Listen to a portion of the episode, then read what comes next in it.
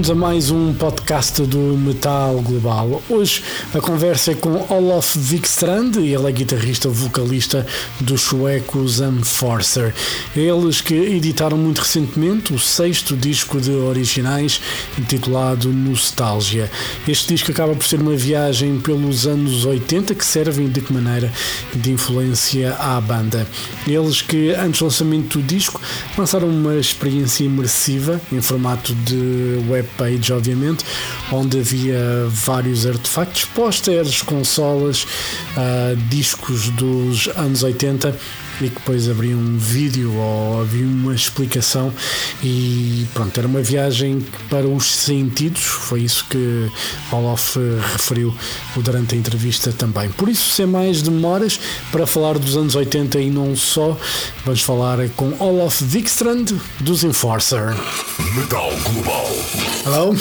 Hello. Hey, Hey. how you doing? I'm doing well. How are you, Olaf? I'm pretty awesome. Nice weather, I see. Yeah, it's pretty great. We had some we had some good days here in Sweden. Summer's already coming. Yeah, in Portugal is the same. We have like uh, Yeah. 27 degrees at the moment, so Oh, nice, nice. we have like today was 19, but I guess that's Swedish summer. yeah, well, yeah. In Portugal, you know, it's getting a bit too warm anyway, but you know, we know Portugal, it it gets really warm Yeah. anyway. And you know, speaking of Portugal, you guys played here in um, in November last year. It was kind of a short Yeah, notice show. How was it? You know, it was very sweaty. I was there, so Yeah. um, ah, it, it was like you said. It was on a very short notice. We needed we needed a filler show that we already had a festival the same weekend, and since we have to fly fly two people in to Europe to play shows, we, we just need to have a few shows to make it like economically feasible. So um, it was very last minute. We booked it like just I think three weeks Yeah. before the show was announced. yeah.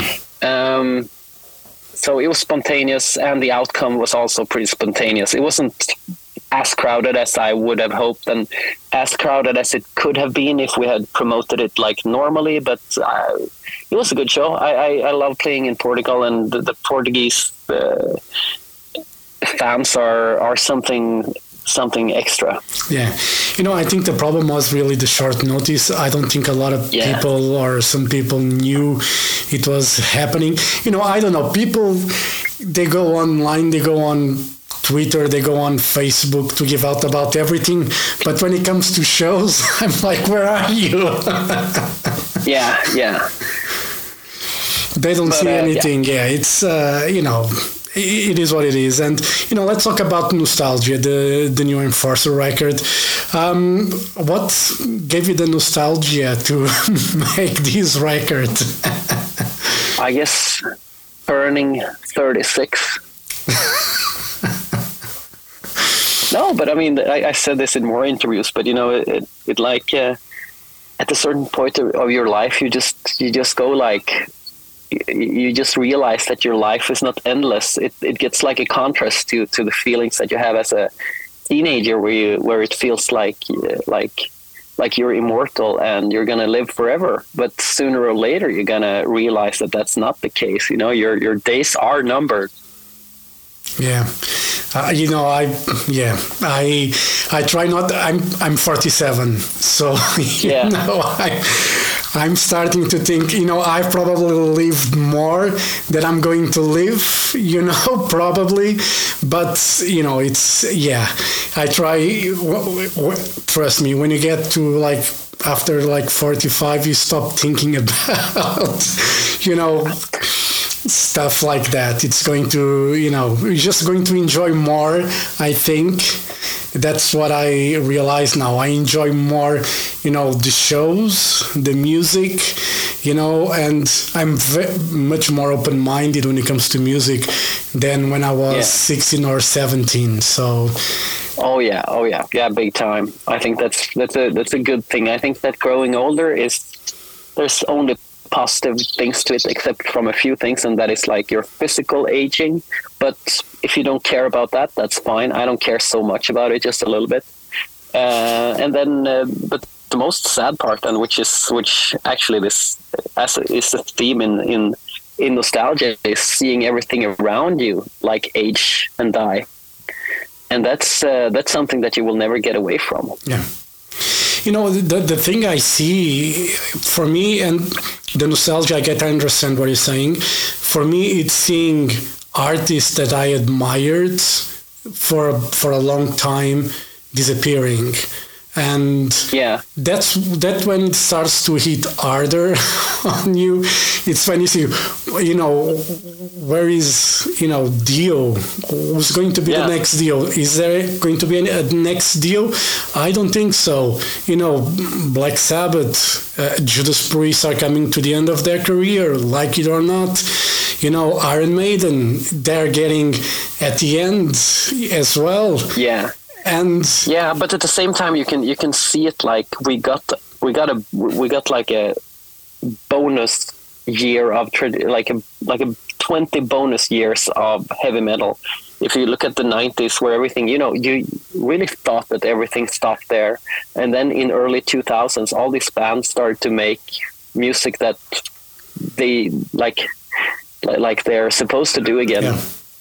Yeah, and you know, you guys do it well with this record as well. You know, you guys probably still carry that banner of heavy metal, you know, and which is a, a good thing. How was the songwriting process for uh, for Nostalgia? Uh, it was it was pretty good. I think it's uh, when I think about it, I think about it like as a very happy, like positive you know environment. Um, it was most of the songs were written during 2020, so there was like no touring, no demands, no stress, no no no nothing, no logistic chaos, no touring, no you know, just just only the fun things with being a musician. So that calmness led to that, you know, that I felt that I could really do things in my at my own pace. You know, I I could just sit down and I had no work. You know, uh, could just sit down and write music. It was like it was very positive, and I, I you know all this time away from playing music also could you know make me focus on what I really wanted to do and you know what expectations I could have on the outcome, um, which made me not having unrealistic expectations on releasing a new album. Just focus on doing the music that I love and do it just as and just write the best songs that I possibly could do. Yeah. Did uh, you know? Obviously, the, this pandemic time give you time to focus more on the songwriting aspect of it, without you know, as you said, no pressure from touring, from travel, from work, from nothing. Did that give you the yeah. time to look at the songs and you know improve them to to what you think yeah, it's yeah, one hundred percent, one hundred percent. And I think that since we also didn't have the chance to meet as a band would also mean that you would have to like work so much more on the song idea before you took it to the band. I think that I that's why I, I, I focus so much on this on the vocal lines on this album to really perfect the vocal lines. Every single syllable, you know, like would be right because yeah. on the previous albums we didn't care much about that. It was just like we were four four of us in the rehearsal place playing the music and then we recorded the music and then oh yeah how should we do the vocals here you know? And then you would need to like write the song once again but with the vocals. This time i've like interacted the vocal lines so much more into the entire music from the beginning and it has led to very more much more natural sounding sounding vocal lines and that the vocals are so much more present in this in this album compared to any album we've done before where the vocals have been more like vocals on top of the music yeah and that that comes with age as well you know experience and experience yeah i mean i've i've I, i have uh, you know I, I develop as a songwriter all the time. I think you know I think that I write better songs now than than I've ever done before. Yeah. Well, if you think you're not evolving anymore, I think you should probably find another thing to do. yeah, absolutely. I mean, like like development is everything. Yeah. You know. I you know I'm. And if you feel that you don't have anything to give, then you should. It's like when you don't have anything to say, don't just shut up. You know. Yeah. It goes with musicians too. If you don't have anything to, like any creative output, just don't do anything. Yeah, you know, for me, uh, uh, you know, it, I don't know. It's for me, it's complicated when I see bands touring just on past glory, you know, of old yeah. hits. You know, it's okay. I'm talking about Kiss as, as yeah. well, but you know, when I see a band that's actually so great when it comes to you know live shows, and you know they have great music as well. You know, just when they stop caring about making music, it just I don't know. It, it kind of disappoints me in in, in that yeah, sense. I understand that, but you know, if in Kiss case, in Iron Maiden's case, maybe they're better. But it's not. It's not Kiss who decides that. It's the fans who decides that. The fans are so. They honestly, Kiss fans don't want to listen to new Kiss stuff. They want to especially when when they're when they're they're older audience just want to listen to Kiss because they want to feel nostalgic about their childhood. Yeah, and that's that's why they go and see Kiss live. They don't want to. They want. They don't want anything new. And I know that Kiss has realized that long ago. I saw even an interview with Gene Simmons when he says that it's absolutely no use for us to do music because we're we're so rooted in the past you know yeah. and they do it and they do it 100% and i respect them for doing that and i think that even we have become there you know we have on album six we're at the point already where fans a lot of fans only want to hear stuff from our three first albums oh. and i'm totally aware of that because that's how it works and if you, you see the, those reactions when you play live, then you know when you play the early songs, yeah. people react yeah, more. Yeah, yeah.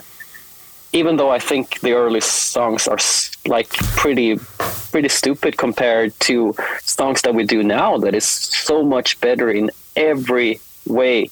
But I, I understand that too because people have been growing up listening to us. They have like memories towards the old songs, and they they have like uh, they, they they identify with with where they were in their life when they first discovered us. But that's also why I have to like always struggle to find new fans who can like create memories and associations to your present music. Yeah.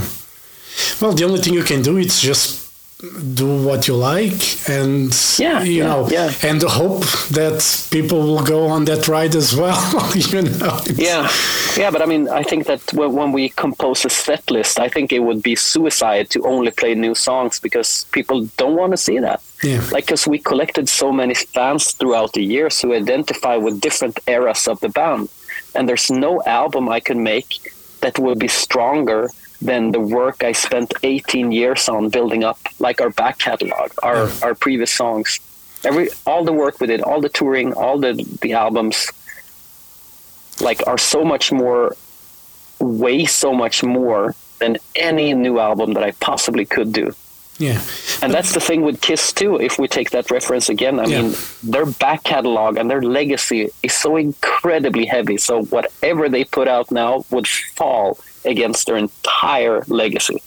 Yeah, I, I understand the, the pressure there yeah. in, in making yeah. music, but you know, it your... doesn't matter how good it is. It's not about that. It's just it's just like because that's not what you're selling. You're selling. You, I mean, and that's what I think now that we're on album six. I could put out anything because I don't put out music to to uh, to like you know I I the the, the the most important thing with releasing an album is to create the hype around the brand again, yeah. you know, and people to discover both our new songs, but also our old songs. You know, when we release a new song, we see that, you know, the old songs get so much more listened to as well. You can see that live, like you can see that statistics even live. Yeah. You know, you release a new song and you see Undying Evil go like from, from, you know, just hitting a million and other views just just because we release a new song and people listen to our old stuff. But you, you probably have access to the data from you know streaming services. You Yeah. real, you realize that as well. You know, as a band that you know people are really listening to the older stuff as well when it comes to those services. What? Sorry again. The, w- w- with the streaming services, you have the data Yeah. for that, and so yeah. you have the that people listen more to that first early stuff than they listen to new stuff.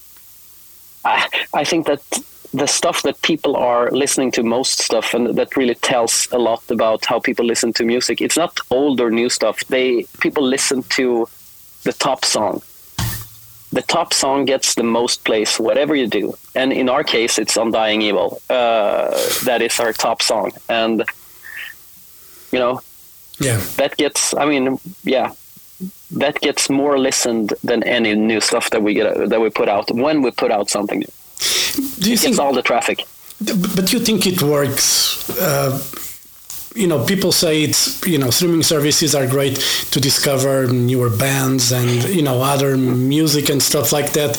Do you believe that you know when they listen to you know the top song that you have Undying Evil and then they go look for other music or they just skip to whatever comes up next?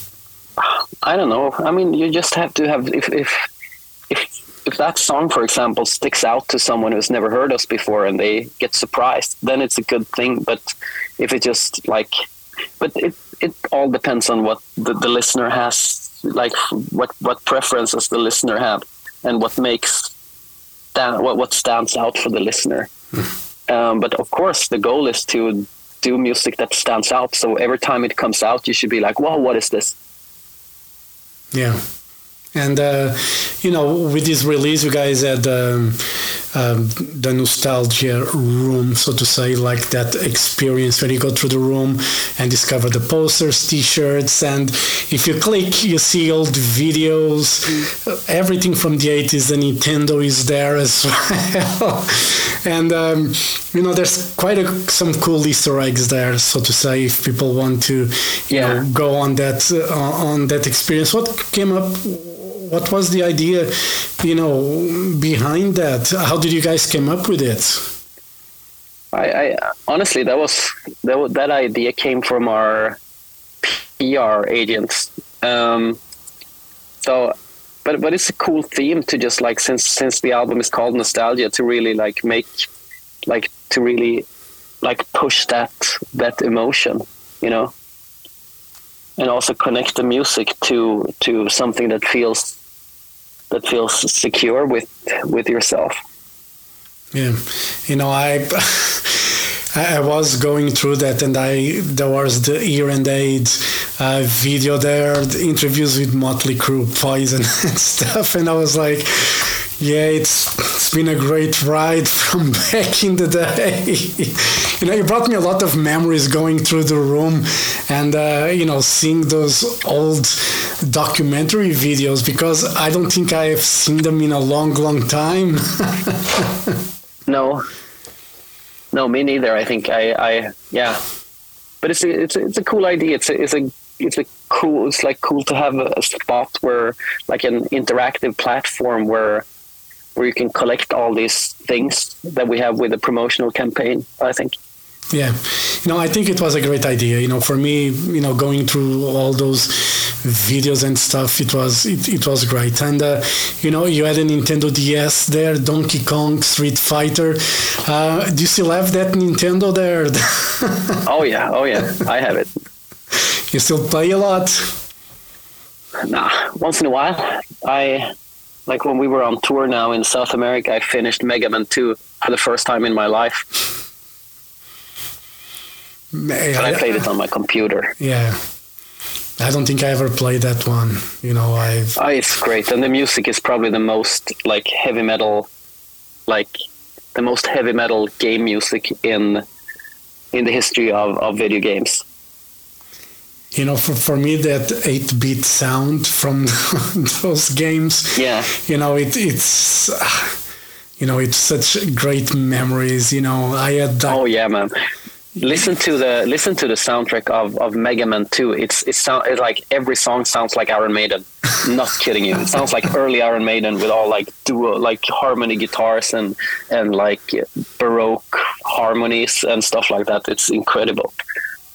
And uh, you know, for you, when you go on tour, obviously you probably guys don't have like much spare time. But normally, when you have some free time, what you guys try to do to keep yourselves sane, not going crazy?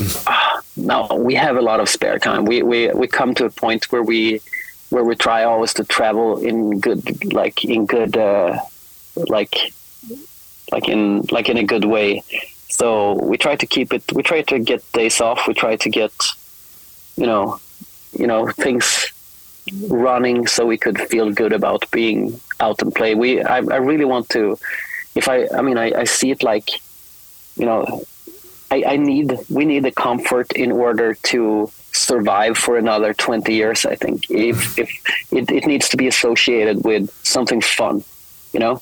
Otherwise we're probably done in a few years. And i always had that you know yeah. that that thing. But so what, what do we do? We we eat. We go swim if we can. We see sights. We party and we party with our with uh, with the band and the crew and we party with uh, people like and we hang out with fans we hang out with friends we uh, just like um, eat food did i say eat food yeah yeah just just having a great time and that's you know yeah. Yeah. And, uh, you know, with this album, obviously there's a tour. What are the plans so far for you guys? The plans right now is to, the plans right now is to do a summer festival tour. Um, and uh, then we'll see. We have like 13, 14 festivals coming up this summer where we are going to focus on promoting the album, and uh, that will be the first thing to do, I guess. Yeah, and then European tour, mm, North American tour. Yeah, if we can, if we can find a good way of making that happen, yeah, yeah. Very good. And uh, you know, you were, talking about you know music, obviously, and you're talking about this being the sixth record, and people being more attached to the first records. But for you, it's still important to make music. You know, we were talking about Kiss not having that need. You you start to realize that people are more attached to those first few records. But for you, it's still important to make new music. You know, put it yeah, out. I mean, for me on a personal level, I write music all the time. I I think about music all the time. I you know, I, it's it's something. It's a constant process that I have within my head, so I can't really help it. But it's it's and but from a band perspective, yeah, I guess it's it's it's important to keep on like being relevant, and that's how you you know I mean if if we wouldn't release this album, we wouldn't get the chance to play all these festivals that we play this summer, for example. You know. Yeah. So it's it's all it's also like it's it's because you want to like hype the brand also, but it's a lot of reasons. I mean, and personal reasons, and it's also fun. It's really fun to see people's reactions, and, and you know, this every time you're just trying to do your best so that you would like, so that you could floor people with your songs. It's uh, does it still surprise you when people get in your face screaming and singing the songs? Um, yeah, both yes and no, but but but I, I, yeah, but we've been doing that so this you know for, for such a long time. But like it's it's still when you think about it, and that people like in like on the other side of the planet can be so extremely attached to your music without having a relationship to to us on a personal level. That's that's a pretty cool feeling, I think. You know, that's when you when you when you tell yourself that oh, this is this is pretty cool after all. What is the, you know, is there any, when it comes to a band fans relationship, is there a no no? Uh, when it comes to, um, is there like a boundary? Uh, I mean, let's say, you know, fans like to go on stage and then stage dive and stuff like that. Um, is there any boundaries for you, you know, as an artist, when it comes to having a relationship with fans? That you I, I think don't? that we always been a band who have who has a strong relationship to the to the fans. We always hung out with people and hang out with fans and, and go to bars with fans and and hang out and just having a relationship with the fans. I think that's really important. Uh, but they should also know that there are boundaries. I mean, on how how close you could get and if you can steal time for other people and yeah you can you can stage dive but don't stay on stage because that's just gonna look silly you know Yeah, I've seen some people doing that. it's just, you know, sometimes it can get a bit, you know, a bit too much. Anyway, Olaf, Yeah. um, Nostalgia, uh, it's a great record from Enforcer, I gotta be honest. I, I love you guys. You guys keep making Thanks, great music. I think. Uh, and I hope you don't lose any of that passion of um, making music. I think it's important, even if you have like a rich catalog of music. You know, I still think it's important to challenge yourself. You know, challenge yeah the that's fans as eventually well. how, how you can do it yeah You know, I think that's very important. And we talked about Maiden, and I think, you know, Maiden still make great records. I know a lot of people prefer until probably Seventh Son of the Seventh Son, and everything after that sucks. But, you know, I'm a huge fan of Maiden, and I still think, you know, even Senjutsu, I think it's a great record. And um, yeah I think it's important they make music. I think it's great that they they still challenge themselves. Um, but just for my personal taste of music, I would really prefer if they cut stuff down. You know, Senjutsu could be a great album if they just didn't like play the same riff for six minutes straight. You know, they could just like, you know what I mean? Yeah. They could just like start making songs instead of making like being too ambitious about what they want to do. But that's just that's just my opinion Yeah, it's like you they they don't have the songs like uh, "Die with Your Boots On" Yeah. anymore, which is like a three minute just banger, you know, a rock banger. I would like to see more of that stuff from Iron Maiden for Yeah. me to to to relate to it. I think. Are you going to try and see the Future Past tour from from them? No, I, I no, I, I, I think I've seen Iron Maiden so many times. It's, I, I yeah, well, we, we share stage on on Hellfest, so I'm gonna like uh, definitely see that show at least. Yeah, very good. All right, Olaf, thank you very much for your time. You know, all the best for nostalgia. Hope to see you guys back in Portugal soon, and you know, more than two weeks in advance to play a show, please. Yeah, yeah. I'll be there. Any, I'll be there anyway. So uh, even if it's just a week short notice. Thanks, buddy. It's been a pleasure. all right. I hope to see you guys soon. All right. Thank you very much. See you. Have a great day. Thank Thank, you. you. Bye. Bye.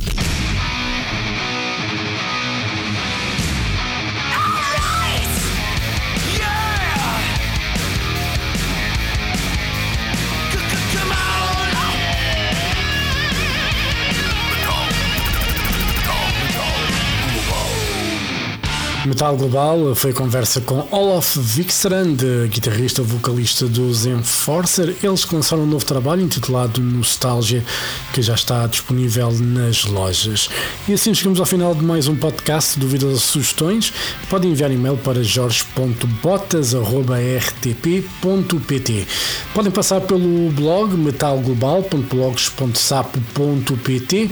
Podem me seguir no Twitter e Instagram em Mountain King. Podem também fazer like na página de Facebook do Metal Global e seguir o Metal Global Podcast em Apple Podcasts, Spotify e Google Podcasts. que Deve ser esta a plataforma que estão a ouvir neste momento. Se preferirem a versão completa com música, ah, é passar pela RTP Play, porque o programa está lá disponível. E pronto, eu volto na próxima semana. Um forte abraço. Children of the night, you will live through the centuries to come, as I have lived. Good night.